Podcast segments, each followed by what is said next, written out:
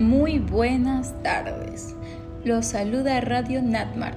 Hoy, en un nuevo documental, trataremos sobre la historia de la evolución de las escuelas económicas del siglo XX.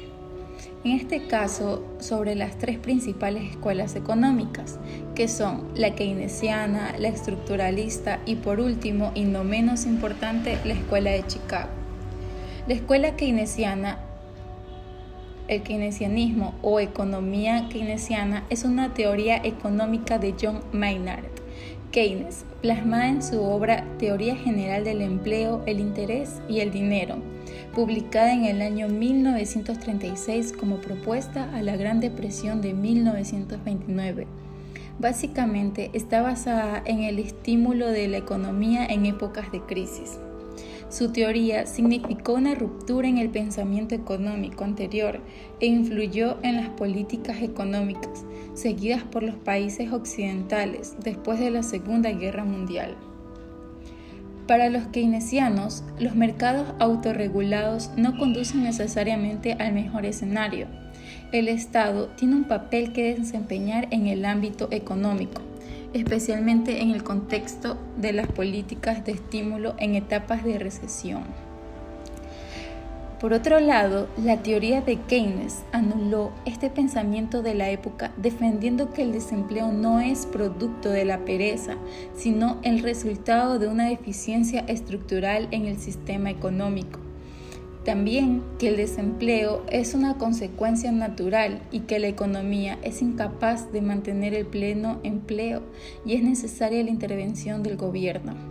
Famosa es la frase de Milton Friedman, escribió en la revista Time en la década de los años 60. Por una parte, ahora todos somos keynesianos, por otra, ya nadie es keynesiano.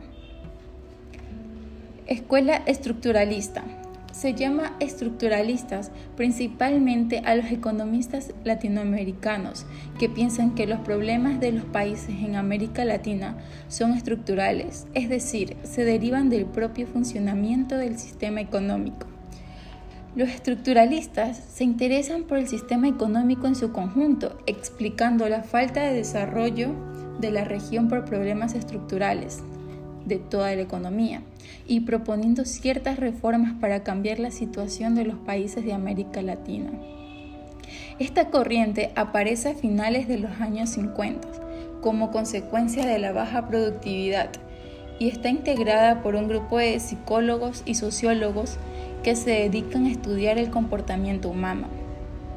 Estos son los economistas estructuralistas alemanes más conocidos, Max Weber, sociólogo alemán nacido en 1864 en Erfurt, Turingia.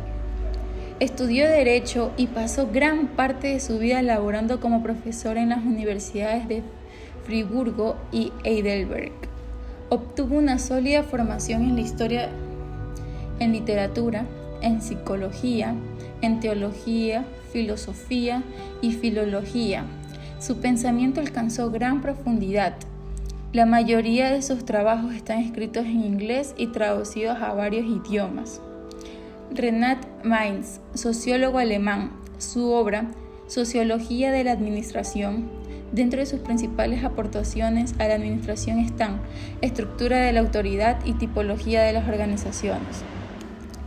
Como otra escuela, también muy conocida, está la Escuela de Chicago esta se caracterizó por rechazar las ideas del keynesianismo, que se mostraban a favor de la intervención del Estado, para promover el libre mercado y las ideas del monetarismo.